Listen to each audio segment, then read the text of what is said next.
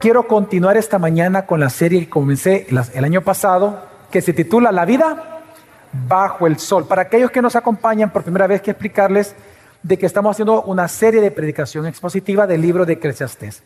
En el libro de Eclesiastés, el predicador, eh, quien es el que escribió, es una figura de Salomón o Salomón mismo, él lo que busca es enseñarnos a vivir en este mundo. La frase bajo el sol siempre se refiere en Eclesiastés es un sinónimo de este mundo. Así que la vida bajo el sol es la vida del hombre sin Dios, del hombre que no teme a Dios. Y lo que él va a demostrar, el predicador en todo el libro, es que la vida bajo el sol es vanidad, es decir, es una vida dura, es una vida efímera, una vida difícil, una vida infructuosa, una vida insatisfactoria, una vida que no da ganancia. Es decir, sin Dios todo es vanidad. Por eso es que el mensaje central de Eclesiastés es que lo más importante para vivir en esta vida, en este mundo, es temer a Dios y alabarlo y adorarlo, vivir para Él. Entonces, Él durante todo Eclesiastés lo que hace es contrastar muchos temas con el temor de Dios. Y dentro de estos temas siempre es para enseñarnos cómo vivir bajo el sol. Por ejemplo, el tema de hoy, aunque ya lo vamos a ver, el tema de hoy, lo que Él va a hacer, el predicador, es enseñarnos que la vida es tan dura que lo normal para el ser humano es tratar de buscar no solamente sentido y significado, sino busca tener una vida satisfactoria, es decir, busca la satisfacción en este mundo, cosas o momentos que le satisfagan a él, porque es lo único que tal vez puede disfrutar en una vida tan dura como la de este mundo. Sin embargo, el predicador nos va a enseñar que la satisfacción de vida no se encuentra en los bienes materiales, no se encuentra en la creación, no se encuentra en el dinero, sino que se encuentra en Dios mismo y lo que lo otorga. Así que por eso el título del sermón de este día es Encuentra la verdadera satisfacción bajo el sol. Y es que este día vamos a ver un texto muy largo. Le pido que me acompañe Eclesiastés capítulo 5. El texto es bastante largo y vamos a poder observar vamos a predicar, vamos a aprender de Eclesiastés capítulo 5, versículo 8 hasta capítulo 6, versículo 9. Del 5, 8 al 6, 9. Pero vamos a leer la parte central o donde se encuentra el mensaje central de este texto para iniciar nada más y es Eclesiastés capítulo 5 del 18 al 20. Dice así la palabra del Señor. Esto es lo que yo he visto que es bueno y conveniente, comer, beber y gozarse uno de todo el trabajo en que se afana bajo el sol en los contados días de la vida que Dios le ha dado, porque esta es su recompensa. Igualmente a todo hombre a quien Dios ha dado riquezas y bienes, lo ha capacitado también para comer de ellos, para recibir su recompensa y regocijarse de su trabajo. Esto es don de Dios pues él no se acordará mucho de los días de su vida, porque Dios lo mantiene ocupado con alegría en su corazón. En el libro muy famoso a nivel mundial, Los Cuentos de Canterbury, que es una colección de cuentos, eh, precisamente el, el autor en uno de los cuentos narra una historia muy peculiar que quiero compartirla. Él cuenta que había una vez tres jóvenes inmorales, que decidieron buscar a la muerte para matarla. Ellos querían matar a la muerte. Entonces en su viaje los tres amigos salen de su ciudad y se encuentran con un anciano y le preguntan dónde ellos pueden encontrar la muerte porque la quieren matar. Entonces viene el anciano y le dice, van a encontrar la muerte en un árbol, está eh, ella eh, a los pies de un roble. Entonces les dio la dirección, vienen ellos, Van, continúan el viaje y resulta que encuentran el árbol. Solo que en lugar de encontrar a la muerte, lo que encuentran son ocho grandes cofres de oro puro. Entonces, en ese momento, ellos, ya olvidándose de buscar la muerte, ellos con la codicia en su mente y la codicia en sus manos, mejor decidieron parar de buscar la muerte y dijeron, vamos a dormir aquí porque ya es tarde y mañana nos vamos a la ciudad con todos estos lingotes, con todos estos cofres de oro. Pero entonces vino el menor de ellos, el más joven, y dijo, voy a ir a, la ciudad a traer comida y bebida. Entonces él, va a la ciudad y compra comida, compra botellas de vino, pero a la vez también compra veneno para rata. Porque él dijo, voy, voy a matar a mis amigos, le echó el veneno al vino, voy a matar a mis amigos y yo me quedo con todo el oro. Pero lo que él no sabía es que sus amigos estaban planeando también lo mismo, matarlo a él. Se pusieron de acuerdo y dijeron, cuando venga aquel, lo matamos y tú y yo nos repartimos todos estos cofres. Entonces llega el joven al, a donde ellos, inmediatamente llega, lo matan a, a través de cuchillos de arma blanca, cae muerto y los dos amigos vienen y era tanta la algarabía y la alegría de haber matado a su amigo, quisieron caer con toda esa riqueza, que se beben el vino que él había llevado. Y resulta pues entonces que como dijo el anciano, tenía razón, los tres codiciosos conocieron a la muerte debajo del árbol.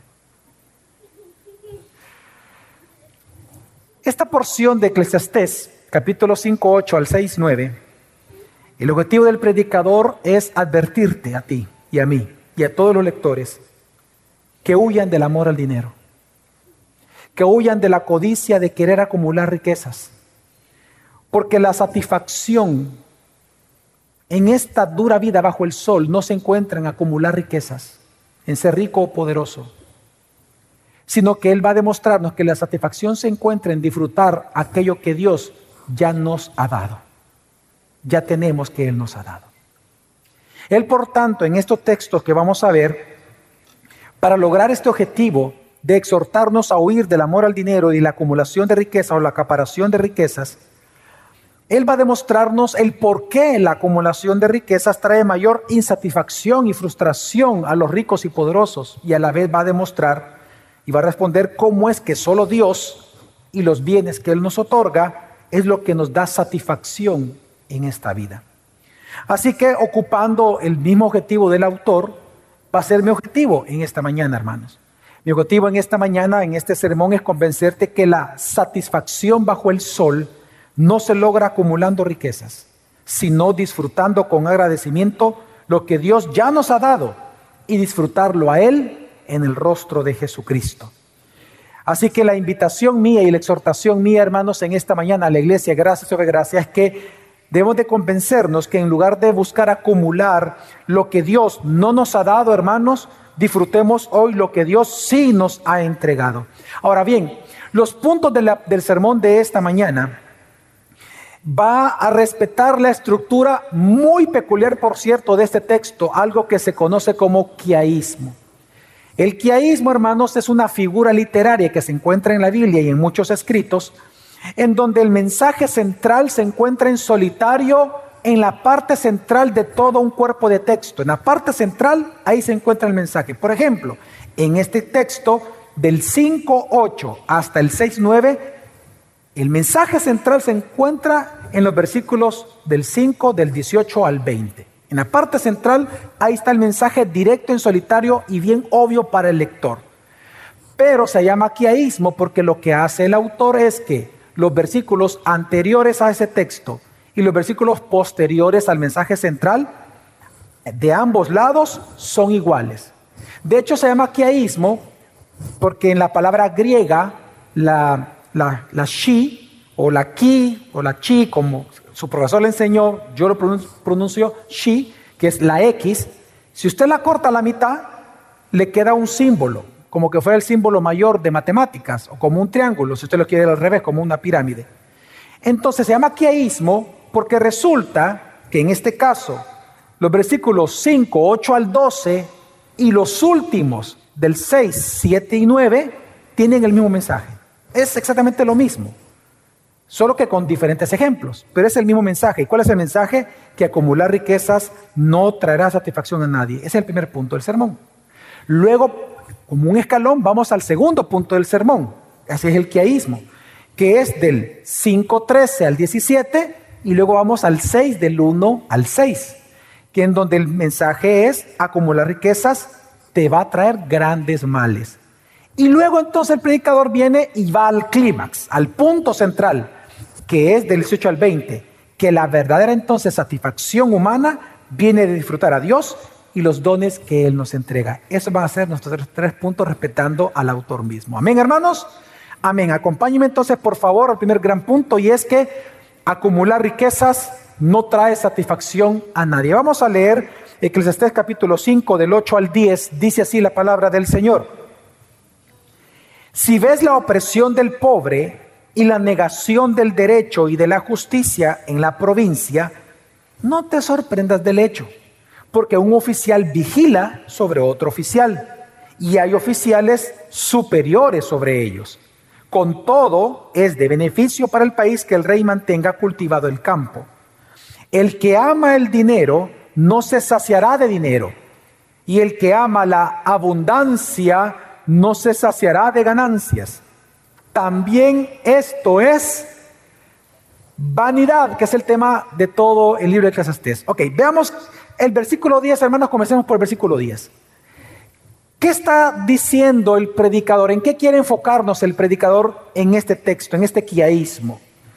El predicador comienza con una advertencia a sus oyentes y es que el que ama el dinero y el que ama la abundancia de bienes, por más dinero que tenga y por más bienes materiales que tenga, nunca será saciado.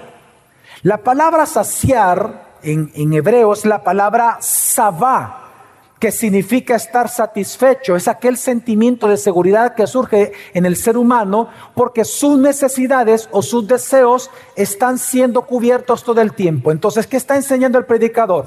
El predicador está enseñando que el que ama el dinero y el que ama la abundancia, y que hay que hacer la diferencia, una persona es aquel que ama el dinero, y están los otros que aman la abundancia. Para tener una idea, la abundancia, los que aman la abundancia en el tiempo de hoy se le llama materialistas o se le llama consumistas. Y usted de aquellas personas que para usted eh, eh, eh, le dice a su esposo, a su esposa, mira, salgamos y a dónde, a vitrinear, entonces usted está dentro de esa cultura del consumismo. Entonces, el predicador dice, los que aman los bienes materiales y los que aman el dinero, nunca tendrán satisfacción en esta vida. Nunca. ¿Por qué? Porque eso es vanidad. La palabra vanidad significa que es algo infructuoso, es algo efímero, es algo que no tiene valor, es un sentido, es insatisfactorio. Y no solamente eso, hermanos, es dañino. El predicador lo que está enseñando es que acumular riquezas, acumular sea dinero o bienes materiales, o ambas cosas que van de la mano, porque no puedes tener bienes y tener dinero, el acumular riqueza no te va a hacer feliz, nunca vas a encontrar satisfacción, porque el corazón nunca se sacia. Y que en lugar de eso, te va a traer dolor, te va a traer daño a ti y a los que te rodean. Entonces el predicador, como es un predicador, tiene que argumentar su tesis, porque es un discurso, él va a ocupar entonces ahora un primer ejemplo para demostrarte a ti que el acumular riquezas no te satisface y que es producto de tu propia maldad, que es pecado. Y lo hace con un ejemplo sorprendente, la corrupción política que es lo que vemos del versículo 8 al versículo 9. Vamos a leerlo otra vez. Dice, si ves la opresión del pobre y la negación del derecho y de la justicia en la provincia, no te sorprendas del hecho, ahí está hablando de corrupción. Porque un oficial, aquí el oficial se refiere en nuestro, o sea, el equivalente de la palabra hebrea oficial para nosotros hoy en El Salvador es los magistrados, los diputados, los jueces y los ministros. Y luego dice, porque un oficial vigila sobre otro oficial y hay oficiales superiores sobre ellos. Está hablando del presidente, el sería equivalente del presidente. Entonces, ¿qué está diciendo el predicador dentro del tema de que el que ama el dinero no se sacia de dinero? Hermano, el predicador está enseñando que la corrupción política y la burocracia existe en una nación precisamente por la codicia. ¿Por la codicia de quiénes? De los oficiales. Es por la codicia de los presidentes. Es por la codicia de los, de los magistrados. es por la codicia de los diputados, es por la codicia de los jueces, es por la codicia de los ricos de una nación, de los grandes empresarios, es por la codicia de los poderosos, es por la codicia de los ministros que hay burocracia y hay corrupción. De hecho, el predicador califica la corrupción, y usted lo está leyendo, de opresión, negación de derechos y negación de justicia. ¿Por qué? Por algo lógico que Eclesiastés ya lo tocó, pero hay que necesario recordarlo. Él ya habló y, por eso él, él lo habla como una negación de derechos y de justicia de los pobres, por algo lógico. Y es que él está recordando, hermanos, de que la razón de la existencia de los ricos es que hay pobres despojados de la riqueza. Lo que él está enseñando es que si hay ricos en una nación, es porque estos ricos están acumulando una riqueza que de, ser distribuida de una mejor manera, no habría pobres. Pero precisamente hay ricos porque hay pobres que han sido despojados por estos de lo que a ellos les pertenece. Pero ellos no tienen la oportunidad de hacer justicia en contra de los poderosos y los ricos porque resulta que los poderosos y los ricos tienen un sistema corrupto en donde los oficiales solo trabajan para los intereses de ellos. Lo que él está diciendo es que si hay poderosos en una nación es porque hay oprimidos. Si no hay oprimidos, no hay poderosos. Si no hubiera pobres, no habría ricos. Ahora, por eso es que el predicador se enfoca en una palabra muy, muy, pero muy peculiar que lo ocupa aquí. Muy bien pensada. La palabra vigilar. Y es que él describe la razón por la cual hay corrupción. Dice, no te sorprendas. Es que mira, un oficial vigila a otro oficial, pero también hay un oficial superior de este. Es decir, toda la cadena hasta el rey era corrupto. ¿Y por qué él habla de corrupción con esta palabra? Porque resulta que la palabra, eh, la palabra vigilar en hebreo se pronuncia jamar, que significa cuidar, y es la misma palabra que Dios por mandato le dio a Adán en Génesis 2, capítulo 15, cuando lo puso en el Edén, le dijo, tienes que labrarlo y cuidarlo. La palabra cuidar implica lo siguiente, es una función de una autoridad, en este caso Adán, la cabeza federativa. Y él lo que tenía que hacer era cuidar. ¿Cuidar de qué? En primer lugar, a su esposa de la serpiente que iba a venir. Y en segundo lugar, el jardín mismo de esa maldad. Y resulta que por su codicia del fruto del árbol prohibido, en lugar de cuidar a su esposa y en lugar de cuidar al jardín, cuidó él de satisfacerse a sí mismo. Entonces, ¿qué está enseñando el predicador con esa palabra importantísima en el hebreo? Lo que él está enseñando es lo siguiente, que por haber sido creados a imagen y semejanza de un Dios todopoderoso, que siendo rico y siendo todopoderoso, todopoderoso, él se preocupa del bienestar y de repartir equitativamente entre sus hijos, no igualitariamente, no es lo mismo, equitativamente entre sus hijos. De igual manera, los ricos y poderosos tienen el mandato de Dios de vigilar al pueblo pero en lugar de cuidar al pueblo, lo que cuida son sus propios intereses. Porque el, rico, el que acumula riquezas, el que ama el dinero y el poderoso, se mantienen bajo el engaño pensando de que entre más acumulen riqueza, más satisfechos serán. Pero como nadie, el, el, corazón de nadie jamás va a estar satisfecho por más bienes que tenga, resulta que los poderosos y los ricos solo trabajan para ellos. Y entre más, más acumulan, como nunca se satisfacen, eso nunca llega al pueblo y siempre el pueblo es el que sufre y no hay manera que el pueblo pueda buscar justicia porque están oprimidos. Por eso dice, es una negación del derecho y de la justicia de los pobres. Impresionante todo lo que está hablando el predicador. Ahora bien, ¿por qué le enseña esto? Porque él dice, tú no seas como ellos. Es decir, ¿qué está diciendo el predicador? Date cuenta lo siguiente. Acumular riquezas es tan pecaminoso porque para que tú acumules riquezas, necesariamente debes de oprimir a otro y despojarle lo que él tiene. Por eso, mire, voy a decir algo que no he dicho en ninguno de los otros servicios anteriores. El versículo 9. El versículo 9 se considera uno de los versículos más difíciles de traducir y de interpretar de toda la Biblia. Y voy a explicar por qué. Porque en hebreo este versículo no tiene preposiciones. No existen preposiciones. De hecho, la Septuaginta, que fue la Biblia con la que Jesús creció, la, la escritura con la que Jesús leyó, y que leemos que estuvo en la sinagoga leyendo, predicando, es la Septuaginta. La Septuaginta, el versículo, todo lo demás sí, pero el versículo 9 no lo tradujo. No lo tradujo al griego, lo dejó tal cual, porque es dificilísimo de traducir. Según sea su versión, así está el versículo 9. En la versión que yo leí es de manera positiva, pero contextualmente es imposible que tenga una connotación positiva. El versículo 9 lo que dice, en resumen, en hebreo es lo siguiente. Aún el rey es corrupto y tienes que ver si él trabaja para la tierra o él pone a trabajar la tierra para él. En otras palabras, ¿qué está diciendo? Una vez más está citando Génesis, está aludiendo, es un eco de Génesis. Se supone que Adán lo que tenía que hacer con la tierra era trabajarla para darla a sus hijos. La tierra era de todos. Pero resulta que él codició. Y por la codicia hoy encontramos que hay propiedades. Pues el rey, en lugar de repartir todo equitativamente del fruto de la tierra, él se queda con todo, porque él es el rey. Entonces, ¿qué está enseñando el predicador? Que la corrupción es por la codicia. Mira, ya pongámoslo en contexto salvadoreño. ¿Por qué existe el nepotismo en nuestro país al día de hoy?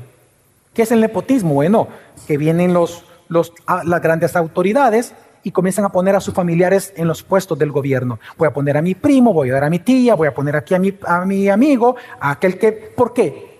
Uno, porque ellos quieren que su familia prospere. Por eso pongo a mis hermanos, a mi tía, porque, para que la familia tenga más dinero. Esa es corrupción. Y se llama nepotismo. Y en segundo lugar, el nepotismo existe. Voy a poner a mi amigo, a mi mujer amigo, aquí y allá, Chis, porque yo no quiero que me quiten lo que tengo ni que me descubran todas las cosas que vamos a hacer.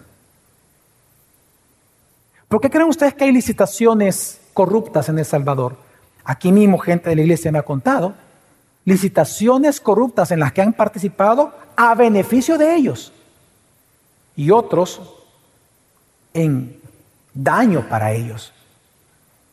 ¿Por qué existen las licitaciones corruptas? Yo te lo doy, pero ¿Vale 100 mil? No, pero ponele 250 mil y, los otros 150 me lo vas a depositar en estas cuentas. Y yo te doy todo el trabajo a ti. ¿Por qué las licitaciones del gobierno son corruptas? No digo que todas, pero ¿por qué existe eso en un país? Por la codicia de los oficiales. Los pobres no tienen alcance a eso. Está todos entre ellos. Las leyes. ¿Por qué se pagan salarios miserables muchas veces en El Salvador? Y, hoy hablo de empresarios en general. Conozco un empresario salvadoreño que, gana 400 mil dólares, ese es su salario, y su, y su secretaria gana 500 dólares. ¿Por qué son tan miserables los salarios de los ricos hacia sus empleados? Por codicia. Porque ellos piensan que acumulando más dinero o teniendo más bienes van a ser más felices, van a estar satisfechos. Y Dios dice, no va a ser así, porque la acumulación de riquezas, el que ama el dinero no se saciará de dinero y el que ama la abundancia no se va a saciar de abundancia, porque es vanidad. Por eso es que, mire, si de este tema podemos hablar, y lo que tengo que avanzar, pero mire, los primeros padres de la iglesia, búsquese Ambrosio, por ejemplo, y otros más. Ellos decían lo siguiente. Siempre la iglesia verdadera ha dicho esto. Siempre. Tú eres rico porque tú gozas la riqueza que le pertenece a otro. Por eso eres rico. Y es que tenemos que ser equilibrados. Eclesiastés no está criticando la riqueza, porque la riqueza Dios la entrega. Amén. Es el corazón, es la, es la acumular, es no saber ocupar para qué eres rico o poderoso en una nación. Es para vigilar al pueblo, no a los oficiales. Para que después te pateen la cola. Así que, ¿cuál es la advertencia entonces del predicador? La advertencia es, no ames el dinero. Porque buscar acumular más dinero, cosas o experiencias solo te va a traer más insatisfacción. Y él presenta dos razones por las cuales él dice que el dinero te va a traer insatisfacción. El acumular, el acaparar riqueza te va a traer insatisfacción. Número uno, versículo 11.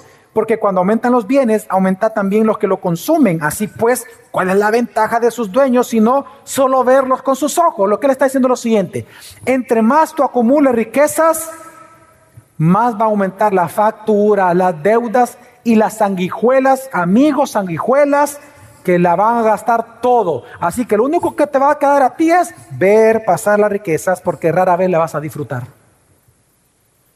Mira, y él hace una pregunta importante. ¿Qué ventaja tiene el rico sobre el pobre para ser feliz? Y aquí el predicador dice, ninguna. Tú ya te diste cuenta cómo viven los ricos en general. Voy a hablar de los ricos en general. Los ricos en general cómo viven. Y los poderosos de nuestro país cómo viven. ¿Cómo son sus familias? Son familias miserables. Yo te lo puedo decir. Yo tengo muchos, no pocos, muchos ejemplos que decirte, pero no lo voy a hacer. Son familias miserables. Sus hijos son rebeldes. Hay droga en la familia. Hay adulterios. Hay divorcios. Hay desconfianza de un hermano sobre otro hermano. Es que tú tienes que entender que para en la mente de un rico y en la mente de un poderoso, la familia y los amigos son un estorbo. Solo son una distracción. Porque el verdadero objetivo de ellos no es ser papá, no ser el esposo amoroso, no es atender a la mujer. No, no, no, no, no se equivoque. La meta de un codicioso, la meta de alguien que ama el dinero, la meta que ha de un poderoso es mantener el poder, tener más poder, tener más riqueza. Todos los demás son estorbos. Por eso es que no pasan en las familias y ellos prefieren pasar en el trabajo que con su familia, con la esposa, con el esposo o con los hijos. Para el que busca el poder y para el que busca riqueza, su, satisfacción no está en voy a pasar este día domingo con mis hijos disfrutando. ¿Cuál? Está hablando cómo hacer riquezas y todo. Y esto me lleva al segundo punto. Mira las, por qué es insatisfactoria como las riquezas. Versículo 12. Porque dulce, dulce es el sueño del trabajador, del esclavo. Coma mucho, coma poco, duerme bien. Pero la hartura del rico no le permite dormir. ¿Por qué? Porque hay dos preocupaciones que surgen en los poderosos y en los que acumulan riquezas. La primera es que están preocupados primero porque no quieren perder lo que tienen. Entonces todo el tiempo están pensando cómo no perder lo que tienen. Y lo segundo es cómo hacer más riqueza. Así que la conclusión de él es, la riqueza no satisface a nadie, pues nadie se sacia teniendo más cosas. Ahora, como es un quiaísmo, este mismo mensaje lo encontramos en el último texto. Es el mismo mensaje, solo que vamos a leer que es otro ejemplo, pero es el mismo mensaje. De hecho, ocupa las mismas palabras. Vámonos a Eclesiastés rápidamente 6, capítulo 6, versículo 7 al 9. El mismo mensaje, un quiaísmo. Vámonos para allá. Dice, todo el trabajo del hombre es para su boca. Sin embargo, su apetito no se sacia. La misma palabra. Pues ¿Qué ventaja? Hace la misma pregunta que leímos. ¿Qué ventaja tiene el sabio sobre el necio? Es decir, ¿qué ventaja tiene aquel que sabe hacer riquezas que aquel que no sabe? ¿Qué ventaja tiene el pobre que sabe comportarse entre los vivientes? Ante ambas, ante ambas preguntas la respuesta es obvia, ninguna. Entonces, ¿qué le queda al ser humano bajo el sol? Versículo 9, ¿qué es mejor? Mejor es lo que ven los ojos que lo que el alma desea. También eso es vanidad y correr tras el viento. La conclusión del predicador es la misma. Él está diciendo, mira, tú quieres disfrutar en esta vida bajo el sol algo, ok, no es acumulando riquezas. Dice, lo mejor es lo que ven tus ojos que lo que desea tu alma. En otras palabras, hermano, disfruta lo que Dios te ha dado hoy y no busques acumular o obtener lo que Dios no te ha dado y no tienes. No hagas de buscar lo que no tienes pero deseas un fin en tu vida. Mejor disfruta lo que ya tienes, porque ese es parte del don de Dios para ti. Amén, hermanos. Amén. Ahora, y entonces, ahora el predicador una vez enseña que el acumular riquezas no te da ninguna satisfacción, hoy te va a demostrar lo que sí te da. Y lo que trae el acumular riquezas es grandes males, le llama él. Vamos a leer ahora Eclesiastés capítulo 5, versículo 13 para empezar, dice, vamos a leer el 13 al 17, pero vamos el versículo 13 nada más. Dice, hay un grave mal que he visto bajo el sol, un grave mal, una maldad grave. Las riquezas acumuladas por su dueño para su mal. Lo que está enseñando el predicador es que acaparar bienes daña al acaparador de tres maneras que él va a mencionar en los siguientes versículos. Tres formas acumular riquezas daña al rico y al poderoso. Número uno, los va a dañar cuando las pierdan. Versículo 14 dice, cuando estas riquezas se pierden por un mal negocio y él engendra un hijo y no queda nada para mantenerlo, eso es un grave mal. Lo que está haciendo el predicador, hermanos, es que tú puedes ser muy sabio en hacer riquezas, puedes tener una mente muy buena para inversiones bursátiles, tú puedes ser muy sabio en ahorrar, pero tu sabiduría no te va a ayudar para cuando Dios quiera quitarte tus riquezas, Él va a hacer que tú las pierdas. Te voy a dar un solo ejemplo. Si Dios quiere en un día te quita todo. Un ejemplo de eso es Job. Job ha sido uno de los hombres más ricos en la Biblia. Más rico que cualquier rico del Salvador. Y todo lo perdió en cuánto tiempo? En un día. Todo.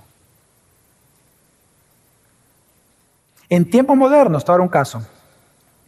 La crisis económica mundial en el año 2008 por esta burbuja de bienes y raíces que sucedió en los Estados Unidos. ¿Se acuerdan ustedes? ¿Te acuerdas las grandes cantidades de suicidios que, ocurrieron en ese año por la pérdida de dinero en un solo día? Ocupando el libro de Tim Keller, Dioses Falsos, te voy a recordar algunos de estos casos. El director financiero Ide, Freddie Mac, se ahorcó en su sótano cuando perdió todo en un día. El director ejecutivo de Sheldon Good, una de las principales firmas de subasta de bienes raíces en los Estados Unidos, se disparó en su cabeza dentro de su flamante jaguar rojo. Un administrador de Francia, un administrador francés, que invirtió la riqueza de las familias reales de Europa, perdió en un solo día 1.400 millones. Ese día él se cortó las venas y murió en su flamante y hermosa oficina en Nueva York, en el Madison Avenue. Un alto ejecutivo danés del banco HSBC se ahorcó en su armario, en su suite de más de 800 dólares la noche en Knightsbridge, Londres. Y así te puedo contar más historias, historias. Mira, si Dios quiere que tú pierdas todo pronto, no hay nada que lo vaya a evitar. Si Dios quiere que tú pierdas todos tus bienes, y, quiero, quiero verte. Si Dios quiere que pronto pierdas todo, si Dios quiere que tú pronto pierdas todo lo que tú tienes en tu casa, tus ahorros, todo en un solo día. Si Dios quiere que tú pierdas todo,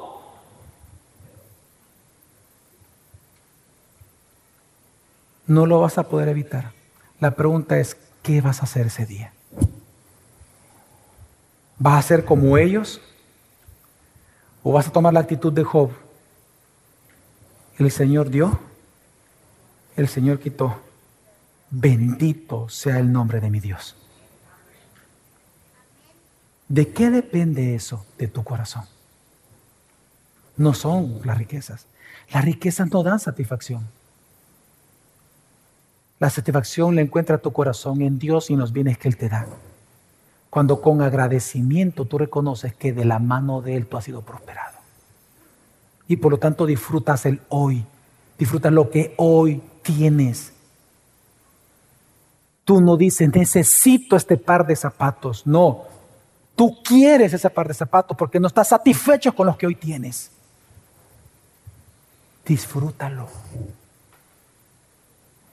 Entonces, lo que está enseñando Job es que vas a sufrir cuando las pierdas, pero también vas a sufrir porque son efímeras, porque después de la muerte no te las puedes llevar. Por eso la riqueza, como las riquezas, te da sufrimiento porque sabes que al morir no te las llevas. Fíjate lo que dice versículo 15 al 16. Como salió del vientre de su madre desnudo, así volverá, yéndose tal como vino. Nada saca del fruto de su trabajo. ¿Qué puede llevarse en la mano? También esto es un mal grave, otro mal grave. ¿Cuál? Que tal como vino, así será. Por tanto, ¿qué provecho tiene el que trabaja para el viento? Es decir, ¿qué provecho tiene que tú acumules riquezas y no las compartas? Y voy a ser más específico en el contexto hebreo. ¿De qué te sirve acumular riquezas si no diezmas, no ofrendas y no ayuda a tu prójimo a que él también prospere? Si al final de cuando tú mueras, la suma de tus inversiones será cero. ¿De qué sirve lo que estás ahorrando?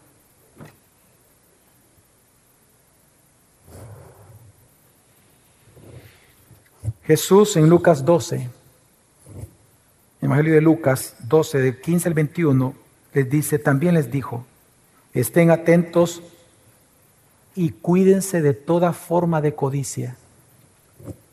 Porque aun cuando alguien tenga abundancia, es decir, muchas cosas, su vida no consiste en sus bienes. Entonces les contó una parábola, dice, versículo 16. La tierra de cierto hombre rico, hombre rico, había producido mucho y él pensaba dentro de sí, ¿qué haré ya que no tengo dónde acumular mis cosechas? Ese es el pecado. No es pecado ser rico, pecado es acumular la riqueza, es decir, no ocuparlas para lo que Dios les entrega. Entonces dijo, esto haré, derribaré mis graneros, edificaré a otros más grandes y allí más almacenaré todo mi grano y mis bienes. Y diré a mi alma, alma, tiene muchos bienes depositados para muchos años. Descansa, come, bebe y diviértete. Pero Dios le dijo, necio, esta misma noche te reclaman el alma. Y ahora, escucha la pregunta, ¿para quién será lo que has acumulado? Esa pregunta, ¿sabe lo que está diciendo Jesús? Que esa riqueza de él, recuerda de Ambrosio, esa riqueza de él era también parte de la riqueza de otros, pero él no quiso repartir. Dice que hay un propósito por, el cual Dios te prospera, que implica a tu prójimo y tu iglesia, tu sociedad. Y, y Jesús termina diciendo, así es el que acumula tesoro para sí, acumula tesoro, acumular tesoro para sí y no es rico para con Dios. Sabemos por el sermón del monte que Jesús dice que hay que hacer tesoro ¿dónde? ¿Y, ¿Y cuál es el contexto de eso? El contexto es dando, ofrendando aquí en la tierra, diezmando, ofrendando y siendo bondadoso con tus hermanos, enseñándoles a prosperar a ellos como tú prosperas. Y en tercer lugar, no es satisfactoria la riqueza porque te trae miseria, grandes males. Versículo 17, hoy sí, de Eclesiastés 5. Dice, además, todos los días de su vida comen tinieblas, con mucha molestia, enfermedad y enojo. Lo que está diciendo es que el rico y el poderoso, parte de la maldición de acumular riquezas, es que comen tinieblas, es decir, sin felicidad, en solitario, sin felicidad, sin vida. Y dice, sino que va a ser con mucha molestia. La palabra molestia aquí es antipatía. ¿Usted no se ha fijado cómo son las familias de los poderosos y los ricos. Normalmente los hijos son antipáticos. Para ellos no les gusta tener contacto con los pobres, solo entre ellos. Porque somos una clase especial, no nos entienden, somos los especiales. Hay antipatía, a eso se refiere con la palabra molestia. Pero también viven con enfermedad y con enojo. La palabra enojo es amargados. ¿Usted no ha visto cómo son los poderosos, los ricos, cómo son de amargados con su esposa, con su, con su esposo, con sus hijos, con sus hijas? Ahora, como es un quiaísmo, este mismo mensaje lo vamos a encontrar en el capítulo 6. Vamos al capítulo 6. Vamos a leer del versículo 1 al 6. El mismo mensaje, solo que va a ocupar otras palabras, otros ejemplos. De hecho, lo va a maximizar, va a ocupar una hipérbole para ver la gravedad del asunto. Dice, hay un mal que he visto bajo el sol, va a ser el mismo y muy común entre los hombres. Versículo 2. Un hombre a quien Dios ha dado riquezas bienes y aquí hasta honor, es decir, ya está hablando de alguien fuertemente conocido en una sociedad, un poderoso. Dios, Dios es el que le ha dado, dice, riquezas, bienes y honores, y nada le falta a su alma de todo lo que desea. ¡Wow! Increíble, ¿no? Nada le falta. Y luego dice, pero que Dios no le ha capacitado para qué? Para disfrutar de ello porque un extraño lo disfruta. Esto es vanidad esto es doloroso, esto es penosa aflicción. Versículo 3. Si un hombre engendra, y aquí viene el ejemplo que él pone, y lo va a maximizar. Si un hombre engendra 100 hijos y vive muchos años, por muchos que sean sus años, si su alma no se ha saciado de cosas buenas, y tampoco haya sepultura, es decir, que, que sus hijos lo sepulten, sino que, sino que muere solo, entonces digo, mejor es el abortivo que él, porque en vano viene y a la oscuridad va, y en la oscuridad su nombre quedará oculto, hablando del bebé. Además, no ha visto el sol y nada sabe el bebé, más reposo tiene este que aquel. Aunque el hombre viva, y viene ya la hipérbole, aunque el hombre viva dos veces mil años, ¿cuánto es mil por dos? Dos mil, aunque alguien viva dos mil años, pero no disfruta de cosas buenas, no van todos al mismo lugar, es decir, es un miserable, peor que un abortivo. Aquel que acumula riquezas, que tiene dinero, que tiene fama, que es reconocido. Puede ser el pastor más conocido de toda América, de todo el mundo. El que tenga mejores cosas, mejor persona, mejor ingeniero. Lo que sea, tu alma está saciada. Puede vivir mil años. Pero si Dios no te da la capacidad de disfrutar eso, eres un miserable. Peor que un abortivo si no estás satisfecho con lo que tienes. Qué miserable eres. Porque un abortivo por lo menos nace hoy y muere hoy. Es decir, que nunca sufrió. Mientras que este, teniendo todo, al no poder disfrutar las cosas buenas de la vida, su vida fue vanidad de vanidades.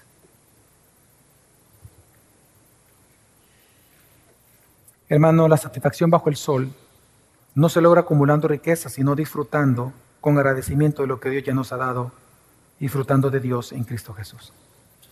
Y esto me lleva al tercer punto, que es al clímax del nos vamos a la punta del iceberg, ¿no? a la punta de esta pirámide que el autor va construyendo. Vamos al mensaje central entonces. Él nos va a enseñar que la verdadera satisfacción viene a disfrutar a Dios y sus dones, lo que Él nos da. Vamos a leer del 18 al 20. Dice, esto es lo que yo he visto que es bueno y conveniente. ¿Se da cuenta que hace un contraste? Anteriormente digo lo malo y que daña, ¿verdad? Ahora dice, esto es lo que yo he visto que es bueno y conveniente bajo el sol. ¿El qué? Comer, beber y gozarse uno de todo el trabajo en que se afana bajo el sol en los contados días de la vida que Dios le ha dado. Porque esta es su recompensa. Ahora, fíjate bien, una cosa es lo que Dios te da, otra cosa es si la disfrutas. Pero entonces el predicador dice algo importante, reafirma el hecho y dice, igualmente, a todo hombre, versículo 19, igualmente a todo hombre a quien Dios ha dado riqueza, por ahí detengámonos un momento, ¿te das cuenta que las riquezas no son el problema? Dios da cosas buenas o cosas malas. Obviamente buenas, que Él decreta que haya sufrimiento es otra cosa, pero Dios permanece siendo bueno. Sin embargo, dice la Biblia que el Dios es el que da riqueza. Dios si quiere te enriquece, el problema no es la riqueza, el problema es tu corazón. Entonces, veamos lo que dice el texto. Versículo 19. Igualmente, a todo hombre a quien Dios ha dado riquezas y bienes, lo ha capacitado. Esto es lo bueno, lo ha capacitado también para qué? Tres cosas. Para comer de ellos, para recibir su recompensa y para regocijarse en su trabajo. Esto, dice el predicador, esto es don de Dios. Y es tan, tan, tan don de Dios la satisfacción humana que él dice, él no se acordará mucho de los días de su vida, es decir, lo que ha perdido, porque Dios lo mantiene ocupado con alegría en su corazón. Mira qué tan bondadoso y bueno es nuestro Dios que habiéndonos dado tan pocos años de vida, 70, 80, 90 años de vida, aún así podemos disfrutarlas, disfrutando lo que nuestro salario pueda pagar. Pero recuerda, pero no podemos disfrutar lo que nuestro salario pueda pagar si primero no reconocemos que todo lo que tenemos, como la capacidad de disfrutar lo que tenemos, es un regalo, un don de Dios. ¿Qué está diciendo el predicador? ¿Tú quieres estar satisfecho en la vida bajo el sol? Entonces satisface, satisfácete, disfruta a Dios y los dones que Él te da, la satisfacción de las cosas. El predicador lo que está diciendo es lo siguiente, ¿sabe lo único bueno? ¿Cómo encontrar satisfacción en la vida? No busques lo que Dios no quiere darte. Mejor disfruta lo que ya tienes. Disfrútalo. No tengas el fenómeno de la cajita feliz. Ya se dio cuenta que cuando a los niños se les compra la cajita feliz, el juguete es el juguete del día, pero al día siguiente, ¿qué pasa? Quieren otra cajita feliz porque ya no están satisfechos con el regalo anterior. Disfruta lo que tienes. Disfruta lo que tu salario te pueda pagar. Si tu salario, por ejemplo, te, te da para un T-bone steak, pues cómetelo sin remordimiento, no tengas pena. Dios entiende que es un regalo de Dios, recíbelo con agradecimiento y cómetelo, disfrútalo. Pero si tu salario te da solamente para, para pupusas y tamales de lote, disfrútalos.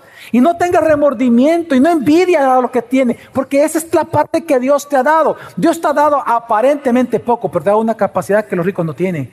Disfrutar eso. Con tus hijos, con tu esposa, con tus amigos. Es decir, mira, la satisfacción en la vida bajo el sol viene de Dios. Y de reconocer que Él nos da lo que tenemos y que nos da la capacidad de disfrutarlo con nuestros hijos, con nuestra familia.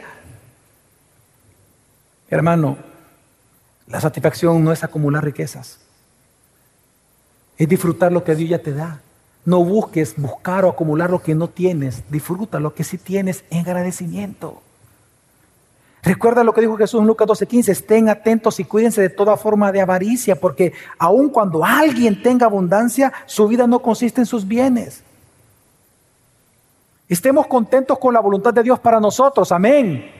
Mire lo que dice Hebreos 13:5 sea el carácter de ustedes sin avaricia, sin codicia, contentos con lo que tienen, porque Él mismo ha dicho, nunca te dejaré ni te desampararé, contentos con lo que tienen. Ese es el secreto de una vida satisfecha bajo el sol. El contentamiento en lo que Dios nos da. Esté contento con lo que tiene, hermano. Esté contento y sea agradecido. Mira, si Dios es el mayor bien para el mismo, Él siendo todopoderoso, rico, todo.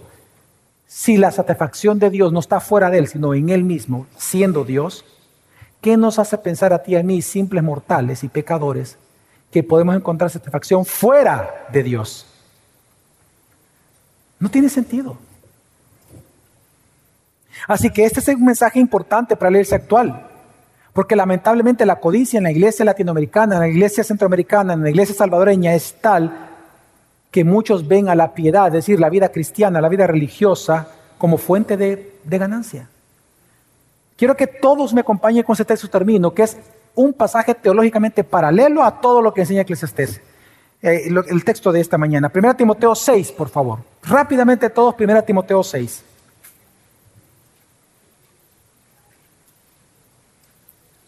Primera Timoteo 6, versículo 5 dice, del parte B en adelante, hombres de mente depravada que están privados de la verdad, que suponen que la piedad es un medio de ganancia. Para entender este texto tenemos que entender qué es la piedad. Hermano, la piedad es lo siguiente, vean todos para acá. Calvino lo decía de esta manera. La relación que fluye de Dios para nosotros, en vertical, de Dios para nosotros, se le llama gracia la relación o comunión que surge en respuesta a esa gracia en dirección del hombre hacia Dios se le llama adoración o piedad. Es decir, la piedad en la Biblia, hermanos, es la respuesta de adoración que el cristiano le da a un Dios de gracia. Santiago le llama la verdadera religión a la piedad. De hecho, Calvino por esa razón también a la piedad le llamó la verdadera religión, porque lo toma de Santiago. ¿Qué es la piedad? La piedad, es cierto, incluye la oración, el ofrendar, el congregarse, el evangelizar, leer las escrituras, la obediencia a la palabra. Pero la piedad es todo aquello que usted hace porque quiere adorar a Dios, porque usted ama a Dios, quiere glorificarlo. Entonces, ¿qué está diciendo el texto? Lamentablemente la codicia es tan fuerte en la iglesia que muchos ven la vida religiosa la práctica, el venir a la iglesia, el congregarse, etc. Un ejemplo, congregarse, orar, como una fuente de ganancia. Piense, vamos a empezar por los pastores. Hay muchos pastores que ocupan el púlpito o las redes sociales porque quieren ser famosos. Ellos quieren ser los más conocidos, etcétera, etcétera. Ellos están ocupando la piedad como una fuente de ganancia. Claro. No lo hacen para darle la gloria a Dios, lo hacen para ellos ser glorificados por las personas. Pero bajemos ahora a, a otro ejemplo. El miembro común. ¿Cuántas personas vienen a la iglesia pensando y se congregan y pensando que porque se congregaron ahora Dios les tiene que dar algo y satisfacerlos con sus caprichos? ¿O cuántos piensan que porque yo, yo me he portado bien, yo le puedo pedir a Dios esto y me lo va a dar? Eso es parte de la teología de la prosperidad. Ese es buscar a Dios como fuente de ganancia y no buscarlo porque Él es glorioso. Amén, hermanos. Recuerda que Dios no te debe nada a ti. Dios no te debe nada. La Biblia dice que Dios no es deudor de nadie. Dios es Dios. Amén. El que le debe todo a Dios eres tú y yo. Así que no lo buscamos a Él, nuestra vida cristiana no la practicamos, no venimos a la iglesia, no vamos a orar para que Dios nos dé cosas. Sabemos que Él nos las va a dar, pero no lo hacemos por eso. Lo hacemos para la gloria. Por eso veamos cómo sigue diciendo el texto, versículo 6. Pero la piedad, en efecto, dice, es un medio de gran ganancia, pero cuando va acompañada de Contentamiento, en otras palabras, mira, la piedad sí va a resultar en gran ganancia para ti. Es decir, ir a la iglesia, la oración, el ofrendar, el ser generoso, el servir al Señor, el predicar el evangelio, el, el obedecer la palabra, claro que va a generar un gran beneficio a tu vida, pero si a esa piedad tú le agregas estar contento con lo que Dios te da cada día. Por eso luego mira, lo que dice el versículo 7 al 10, ya ahora haciendo una alusión directa a Eclesiastés. Porque nada hemos traído al mundo, así que nada podemos sacar de él. Y si tenemos que comer y con qué cubrirnos, con eso estaremos contentos. Pero los que quieren enriquecerse caen en tentación y lazo y en muchos deseos necios y dañosos que hunden a los hombres en la ruina y en la perdición, porque la raíz de todos los males es el amor al dinero, por el cual codiciándolo algunos se extravieron de la fe y se torturaron con muchos dolores. El mensaje, hermano, en esta mañana es huye de buscar acumular riquezas. Huye de hacer la, de la acumulación de riquezas la misión de tu vida. Mejor disfruta de Jesús Hermano, disfrutemos de Jesús, porque la Biblia nos enseña que en Cristo se nos ha dado todo, somos ricos en Cristo, amén. Disfrutemos a Jesús y disfrutemos de lo que Él nos ha dado por gracia, porque recuerda, lo que Dios nos ha dado ha sido por gracia, a pesar de que tú y yo seamos pecadores. Así que disfrutemos lo que Dios nos da por amor a Él mismo. Amén. Oremos.